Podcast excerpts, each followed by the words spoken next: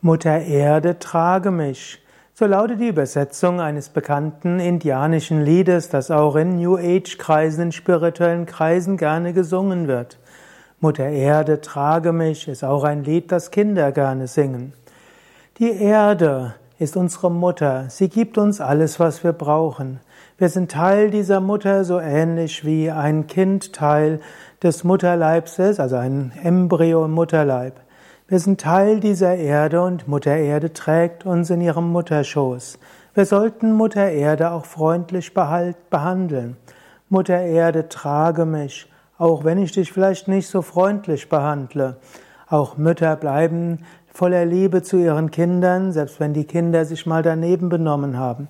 Trotzdem sollten Kinder sich bemühen, auch erwachsene Kinder mit ihren Müttern ehrerbietig respektvoll umzugehen und so sollten auch wir respektvoll vor Mutter Erde umgehen.